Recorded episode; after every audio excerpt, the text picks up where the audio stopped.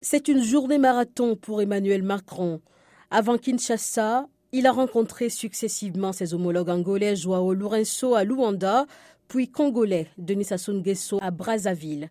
En ligne de mire, montrer le nouveau visage de la diplomatie française sur le continent et créer de nouveaux partenariats avec les États africains. En RDC, le président français est notamment attendu sur les questions de la paix, dans un contexte d'insécurité croissante dans l'est du pays.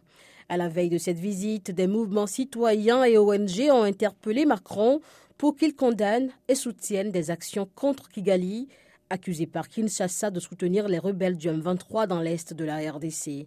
Une autre étape importante de cette tournée d'Emmanuel Macron était la rencontre à Libreville avec le président centrafricain Faustin Archange Touadéra, alors que les relations se sont fortement dégradées ces dernières années entre les deux pays.